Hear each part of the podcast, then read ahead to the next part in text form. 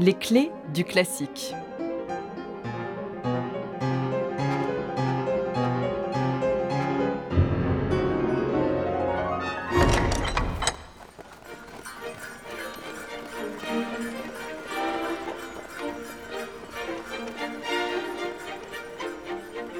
Casse-Noisette fait immédiatement penser aux fêtes de fin d'année, à la féerie et à la magie de Noël. C'est ces ballets que Tchaïkovski doit une grande partie de sa célébrité. Ils sont au nombre de trois et jouissent tous d'un succès comparable. Le Lac des Cygnes est créé en 1877, La Belle au Bois dormant en 1890 et Casse-Noisette en 1892.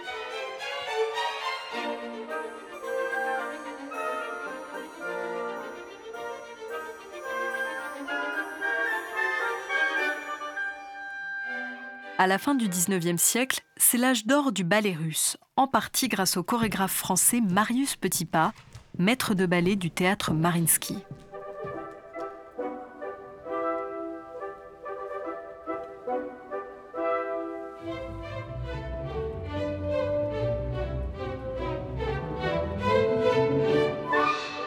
La danse classique lui doit de nombreuses innovations, à commencer par l'élargissement du ballet à trois ou quatre actes le ballet n'est plus un simple divertissement, mais un spectacle à part entière. L'ensemble du corps de ballet est maintenant présent sur scène et met en valeur les solistes dont la technique est de plus en plus virtuose.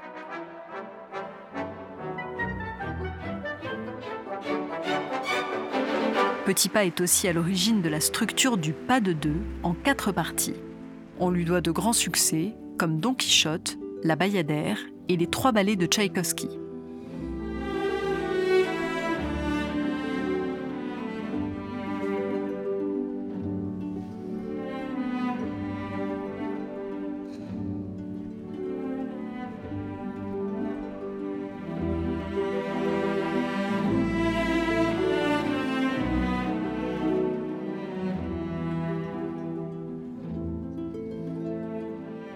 Après une collaboration fructueuse sur Le Lac des Cygnes et La Belle au Bois dormant, Marius Petitpas retrouve Tchaïkovski pour Casse-Noisette, un ballet commandé par le directeur des théâtres impériaux.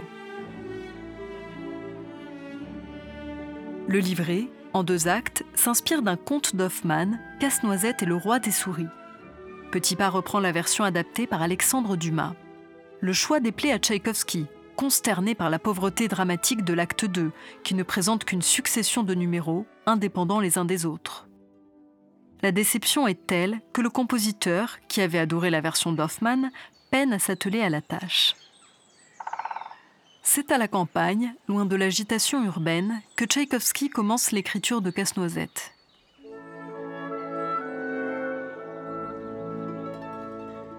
Je travaille de toutes mes forces et je me réconcilie avec le sujet du ballet, écrit-il à son frère Modeste.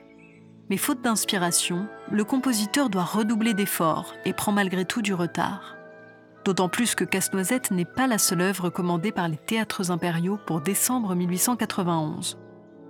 On a aussi demandé à Tchaïkovski de composer un opéra, Yolanta, qui sera donné le même soir que Casse-Noisette. Pour couronner le tout, son travail est bientôt retardé par un voyage à New York où Tchaïkovski est invité à l'inauguration d'une nouvelle salle de concert, le Carnegie Hall. Même s'il tente d'avancer pendant son temps libre, il peine à être efficace. Cette fois, plus le choix. Tchaïkovski demande à repousser la création d'un an.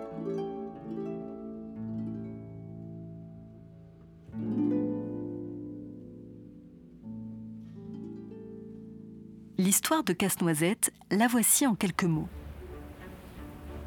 Nous sommes le soir de Noël. À minuit, la petite Clara se lève et découvre un sapin géant, des jouets animés et une armée de soldats, conduite par le casse-noisette qu'elle a reçu en cadeau.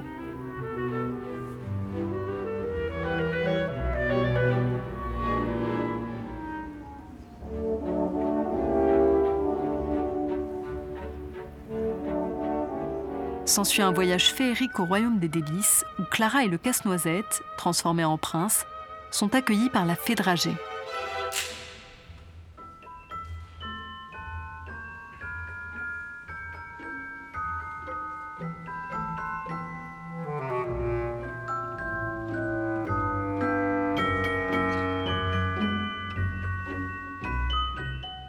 Tchaïkovski parvient à merveille à restituer l'esprit féerique du conte et son imaginaire enfantin. L'orchestration témoigne d'une recherche sur les timbres et les couleurs, le tout avec humour et élégance.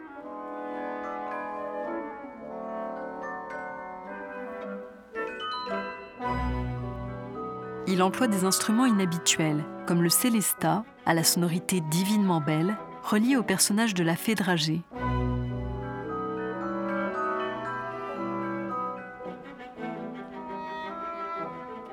Tchaïkovski n'hésite pas à mêler les styles, alliant romantisme allemand, exotisme et chansons populaires françaises en écho à sa gouvernante Fanny. C'est la première fois que le compositeur utilise autant de sonorités différentes.